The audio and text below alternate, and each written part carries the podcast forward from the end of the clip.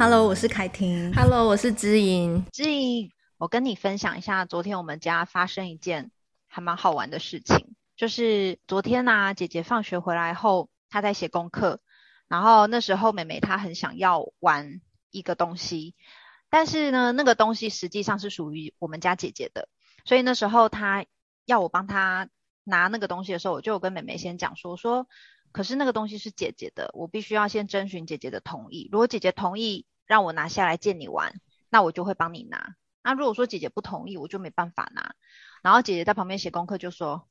我不同意，我不要拿。然后所以我就跟妹妹说，然后姐姐不同意，我也不能强迫把姐姐东西拿过来给你，所以我们就先不拿哦。那你就先玩别的。可后来呢，因此妹妹就生气了，她就躲到她的房间里面。去平静，但重点是他那时候有一点用力的甩门进房间。在我们家来说，我们其实是有一直不断的提醒跟告知小孩说，其实甩门是非常不好的，因为第一个，呃，我们不要把情绪发泄在物品上面嘛，可以发泄在不会破坏的，例如说打枕头或是棉被等等都可以。但是因为门这个部分，我们认为这个是。会破坏到门的一些构造，然后是一个不是很有礼貌的动作，所以我们都会请小孩尽量不要这样做。但但是昨天妹妹就甩了门，然后姐姐在写功课的时候听到，她就说：“吼，你又甩门，有点火上加油就对了。”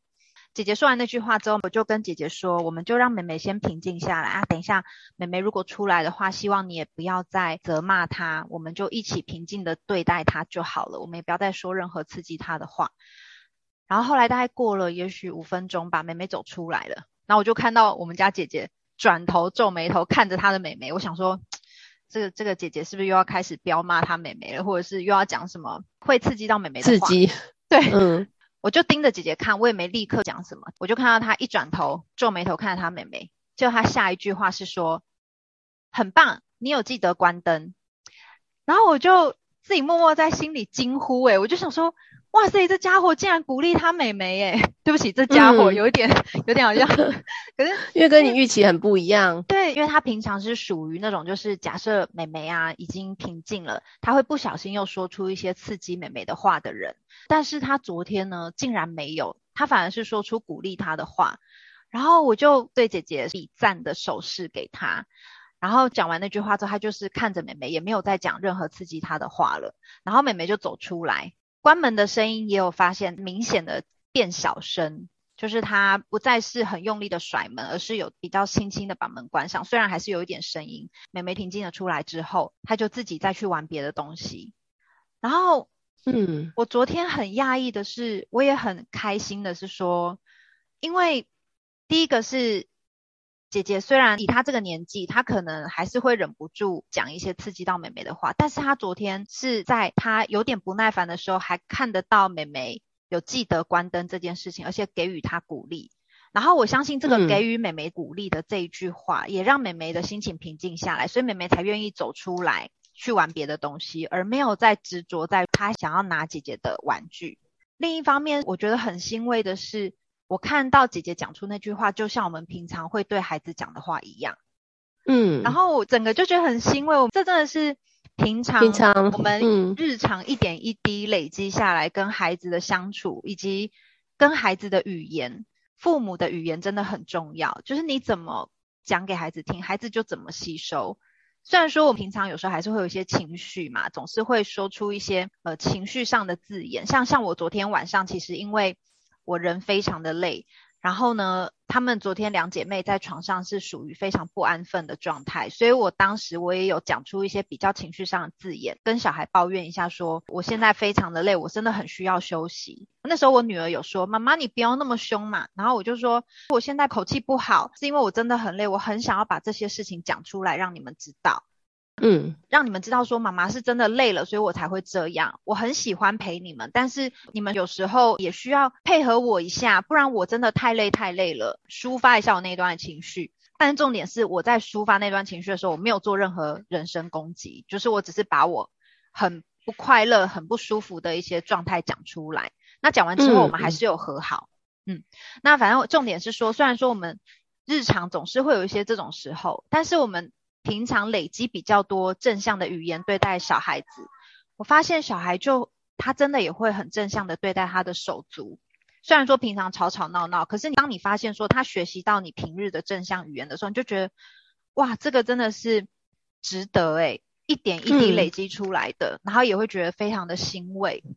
嗯，而且我觉得刚刚听你这样讲啊，觉得你也好棒的地方是，你看哦，你刚刚在讲的时候，你其实也在实践，不断的看见孩子的亮点跟美好，就是即便你看到姐姐是皱着眉头，你也不确定她要讲出来的是什么。可是有一些父母在这时候会直接救火嘛，就是说，哎，你那个表情什么意思之类的，或者是当姐姐其实吐出正向语言说。诶，你刚刚有关灯啊，什么很好之类的，就是还是会很想要对孩子追究，或是穷追猛打，或是酸言酸语说：“哎呦，这次不一样喽！”哎，对对对对对，所以很很容易会有这种心情，所以那种感觉很像是跟自己过意不去。你看，比如说，如果假设我预期姐姐皱眉头是要对妹妹抱怨，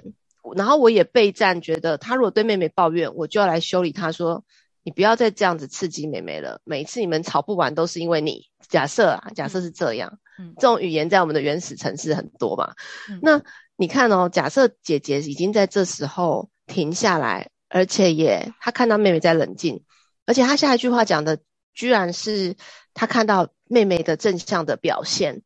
那这时候假设我。想要吐出的语言说：“哎呦，这是不一样喽！你转性了是不是？你怎么会跟妹妹这样讲话了？就是那我在做的是什么？嗯，就是我觉得对这个部分的觉察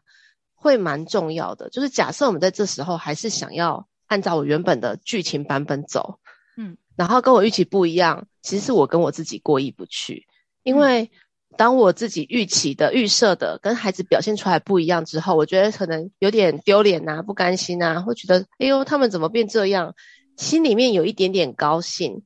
可是呢，又觉得啊，怎么跟我预期的不同的时候，要消化吸收这个不同。我曾经看过一本书啊，他就讲说。如果我们在孩子成长的过程里面，我们刚好很忙于我们自己的事情，然后没有办法跟孩子的过程一起成长。他有时候呢，我们对他的既定印象，可能两三岁我参与，就是在那两三岁好了。可是他现在已经是八九岁的身体了，但是我对他的既定很深刻的印象是两三岁。我用两三岁去预期他，然后但是呢，预期他其实很容易错误嘛，因为他现在已经八九岁了。那如果他有一些改变，反倒会是家长会很需要去消化吸收他新的改变的时候，我们对他的酸言酸语跟对猜错，然后觉得有点丢脸，或是猜错觉得嗯怎么有点不甘心，觉得不会啊，我小孩应该跟我想的是一样的的这一些的，呃，对于新的印象进来的这个消化的时间，反而是会让父母更辛苦的，也就是因为刚好。孩子在中间这个过程没有参与到，所以如果很少参与的时候，孩子有一些改变，或是有一些他其实已经有好的做法或新的做法，或是你的孩子呢，其实遇到一些贵人，他可能已经变成是能够欣赏他人的不同，然后也能够在自己生气的时候冷静平静，又讲出好话。可是你已经不习惯你的小孩是这样的时候，那后面的那些。抱怨，或是酸言酸语，或是对小孩的这种嘎嘎的那种，就是台语不是说嘎嘎的那种感觉，他其实就是一个跟自己的过意不去。可是小孩子他他不知道，他会以为你不认同他现在的这个行为，或是他会突然觉得你怎么这么不了解他，你怎么不认识他？然后在这时候，他给自己一个新的台阶下了，可是旁边的人没有要给他机会台阶下，他会有这种误解，所以。其实亲子关系都一直是在打结跟误解，就如果中间错过了一些对他新的认识的时候，会好容易就在那个地方有一些纠结或是心结的产生。那这时候他如果下次有好的表现，他就不一定想要在你面前展现啦，因为他不确定。解释一下那个刚刚那句台语的词。哎，我不 有点难解释，因为我怕有的人也跟我一样，台语不是很认真的，认真就有一点是嗯。比如说你表现的好，可是我因为我觉得中文的话有点像是，哎呦，你怎么不一样喽？例如说你可能呃改变一个造型，我说哎呦，凯婷现在就是弄一个弄一个很特别的造型，很新潮的造型哦。哎呦，跟你以前不一样哦。我认识你的时候是全职妈妈，然后看到我都是很狼狈的哦。那种就是有一种好像见不得你好，可是觉得你这样子也不错看，是有点像，可是通常亏人家的感觉吗？对对对对，是那种意思吗？是那种意思吗？但是又比较负面，就是见不得人家好会放在前面，哦，后面才是。觉得其实好像这样也没有什么不好了，就是你会不确，你听了之后的感觉会是，你不确定这个人要讲什么，哦，接下来又会再讲什么，嗯嗯嗯嗯，是比较负面的感觉。嗯。那我觉得其实很多时候啊，就是父母会是在消化吸收孩子新的表现，嗯，可是因为小孩子在某一段成长时期，他是很快速的在变化的，那。父母在消化吸收的时候，他需要帮自己缓冲。如果是习惯用这样子比较亏他、嗯酸他的方式，对，嗯，然后帮助自己吸收，其实父母会很吃亏，嗯，因为小孩他的感觉是不安全感，嗯，他会觉得，嗯，不确定你到底是喜欢还是不喜欢，还是你接下来要讲什么？你会讲损我的话，还是赞成我的话？那干嘛赞成我的话，让我等那么久？所以孩子就会很困惑。你女儿在跟你讲悄悄话，哎，我看到一张小脸在你旁边，对，我还故意用静音，不要影响到你。你等我一下，我拿东西给他，哦，不好意思。没问题，没问题。OK，好，继续。哎，我刚刚讲完了，哎，讲完了吗？嗯，因为我刚刚有点分心。没关系，我了解。有吗？当我们录音的时候，小孩都会有各种东西需要拿。我觉得完全能了解，我觉得他已经很棒了，刚刚超棒的，的就是他刚刚到我耳边是跟我说，他要请我帮他再拿一片正方形的 cheese，，他刚刚吃的是圆形的那种，一颗一颗的。哦、然后后来我走过去的时候，我发现，哎，圆形的还有三颗啊，就是还有，我就问他说，那这边还有三颗，你要不要吃？然后他说，不用，那三颗要留给姐姐。然后我就想说，嗯、哇，他们做什么都会想到对方。我觉得哇，好暖心哦！哎、欸，真的呢。嗯，你知道我们家弟弟好爱吃各种东西，可是只要你跟他讲这一个是姐姐的，他一定不会吃。嗯，他就会说姐姐的，姐姐的，然后帮助自己记得这是姐姐的。就是即便那么小的小朋友，就他这么的喜欢吃，他还真的可以一口把它吃掉，或者偷偷吃掉，嗯、因为他对于他喜欢吃的东西，他都会从这一碗哦装到其他的碗，然后告诉你没有了，表示他还要再装。嗯嗯，他想要囤积食物，有没有很老鼠的特性？然后就会说没有了，没有了。你就想说会不会帮他装的时候，哎，怎么旁边还有一碗？他对他喜欢吃的东西，他是这么的渴望多一点。可是只要你跟他讲那是姐姐的，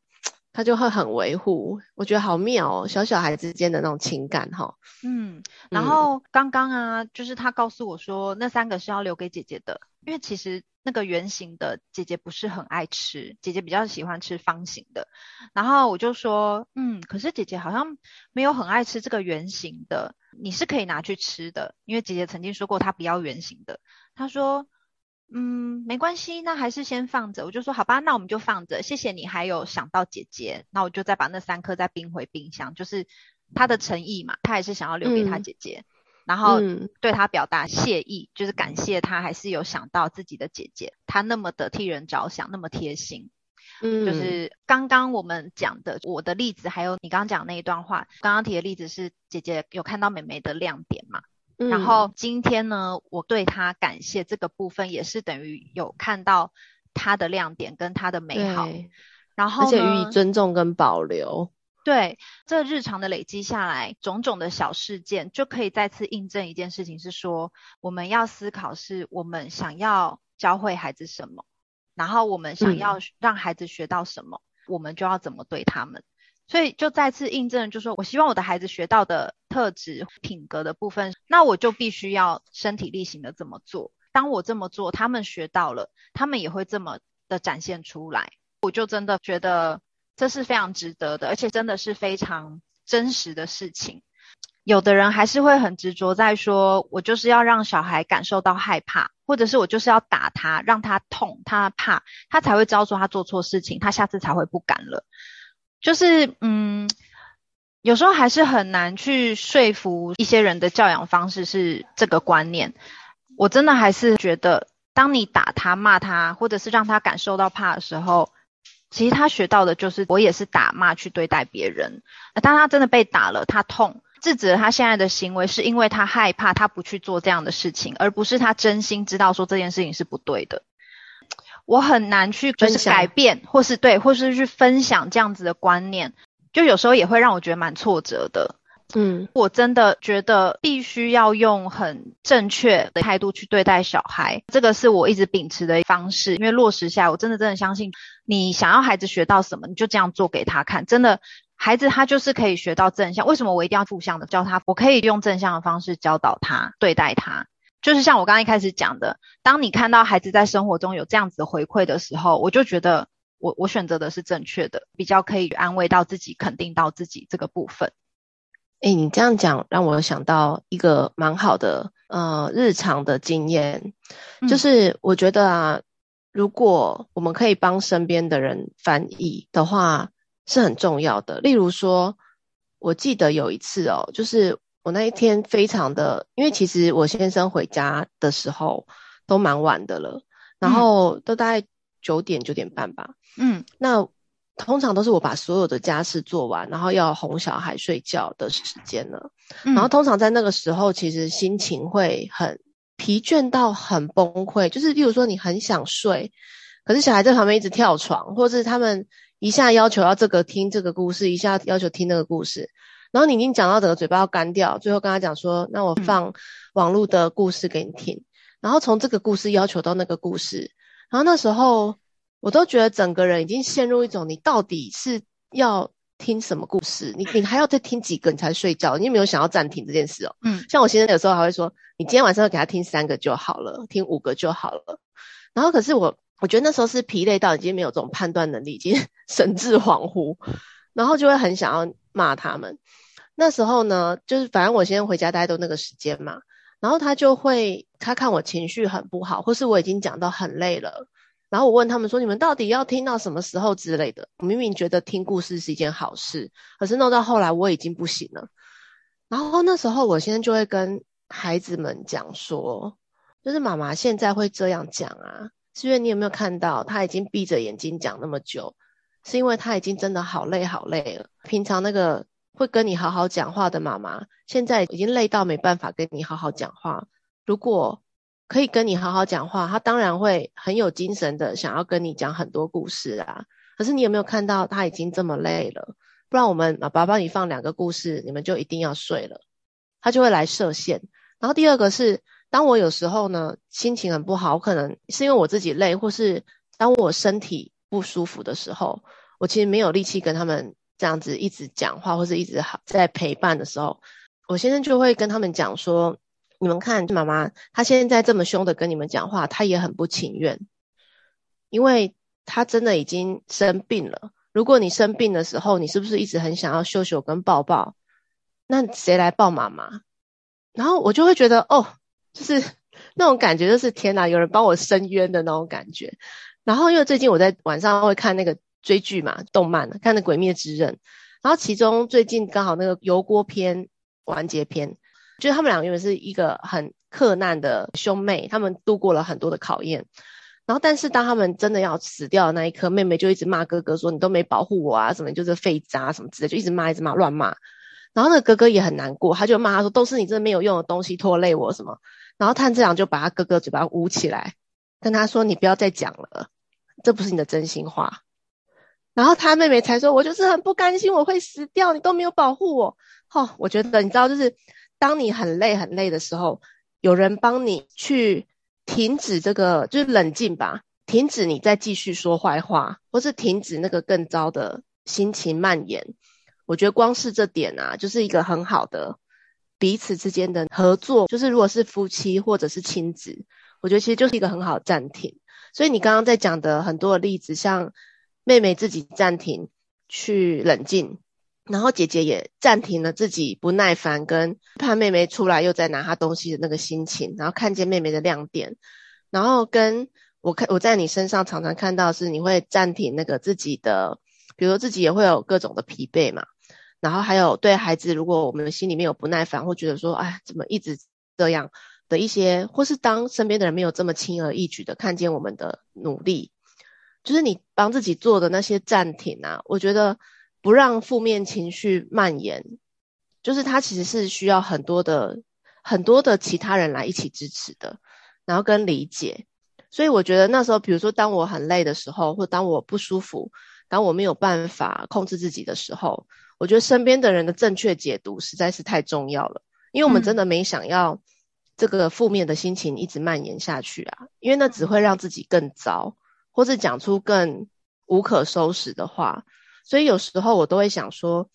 当我们在日常生活中，其实会对孩子一直谩骂也好，或者是你听到身边人说，啊，我们要再继续威胁，我其实都能够感觉到，那个父母会一直想要威胁、恐吓，然后嘴巴去叨念，甚至会想要动手。我觉得那个心里面的恐惧跟害怕是更多的，例如说会害怕小孩不听话，害怕小孩以后继续这样，害怕小孩这样没完没了，或是害怕小孩爬到你头上，都是恐惧啊。然后所以我觉得，当我们自己也被恐惧或是害怕蔓延在自己身上的时候，就会真的很难做到。不要讲讲好话啦，不要讲更不好的话就已经不错了，就是不要一直谩骂、跟指责、跟批评或是威胁。然后，所以我觉得有一些人，他是因为他在观念上就真的是觉得打骂很有效啊，然后让小孩害怕，就像我让自己害怕，我就会停止。然后，可是我觉得像我们在我们身上实践的，就是倒过来的另外一个做法，反而是可以让彼此更靠近。而我不是因为害怕你而我不做这个行为，那个就像在道德的教导也是嘛，嗯、就是我到底是因为害怕被罚而不去跟风，还是是害怕是一开始从外控到内控嘛？就是当然是害怕规则，可是当我真心觉得这是一件坏事，我没有想要我同学他们明明看到他们在欺负另外一个同学，我也跟着骂两句，就是我心里面的恶没有因为别人的。我说作恶多端的恶，就是没有因为别人出嘴伤害别人，我就觉得可以多两嘴多两句话，我应该没关系吧，应该可以卸责吧。我只有讲两句，他们讲了十句，诶的这种在道德上的，这就是一个品格，我觉得日常品格的实践。所以我觉得在听你的分享的时候，都很能听到这个部分，诶就是在实践尊重孩子，然后保留孩子内心的善跟美好。然后又可以让孩子推己及人，尤其对自己的手足，不然的话，手足之间其实有很多可以较劲的。你光是父母一个偏心，或者是明明同样的食物，你留给老大没留给老二，手足之间就会有更多的可以 纠结心结，然后征战，他们很容易可以不好啦。但是要好，真的需要父母给予一些空间跟尊重他们彼此对彼此的好心好意，然后帮他们讲出来。然后我觉得这个是一个。系统的循环，就是夫妻之间，然后亲子之间，跟他们手足之间，都是可通用的。觉得我们其实都是一直在努力跟落实这些部分。姿莹，我突然有一件事情也很想要问你，因为我刚突然闪过，我想要这么做的观念是说，孩子他出生，他就是一个完全新的，我们说海绵好了，一个完全新的海绵或是白纸出生在这个世界上。出生到这个家庭，他吸收到什么就是成为他自己嘛。那如果说今天我是我有基本的教养的认知，正确教养的认知，我选择用比较正向的、正面的一些方式对待我的孩子，而不去使用像我刚刚讲的比较负向的打骂、恐吓、威胁、处罚等等的这些方式。那我的孩子他本身一开始出生到家庭，从家庭教育被对待的方式，他身体内建的感官记忆就是只有比较正面的方式嘛。那自然而然，他对于比较负向的体验，他就是比较少，或者是几乎没有，对不对？有的人他会认为打骂有效，也可能是因为他从小生存的经验是，因为在他身上他觉得有发生作用、有效果，可以遏止当年的他害怕而不去做某些事情。在他现在已经成为人父人母了，因为他的体验上是他有效，所以他想要这样对待他的下一代。可是我不想把这个东西传到我的小孩身上，我让我的孩子没有被打、被骂、被恐吓、被威胁这种负向的教养的经验的话，等到他长大成人，他是不是对于他在处理很多事情上面，他也比较不会去用这种比较负向的方式去处理，因为他的原始内建就是比较没有负向的这种经验，他不认为打骂有效。那他是不是在未来他的待人处事所有可能性，他就是会用比较正向的方式去对待他人？这是我的我的认知，可是我不知道我的认知这样是不是正确的。但是这是我比较希望发生在我孩子身上的。我觉得很有趣，就是你问这个问题是个非常好的问题。我试试看理解，就是因为教养没有一定绝对哪个方式最好嘛。嗯，只是说像我们会很会心里面还存有这样子的想法，表示我们我们真的是革命者，因为我们真的不是这样长大的。嗯，所以我们心里面会有这个疑惑，说，诶，其实小孩如果真的没有被这样，他是不是长大待人接物是可以比较正面，或者是？呃，他会有他的道德良知的判断也好啊，或者是他他在对待别人是，嗯、呃，就是没有那个程式是会去影响他。呃，嗯、我自己的经验啊，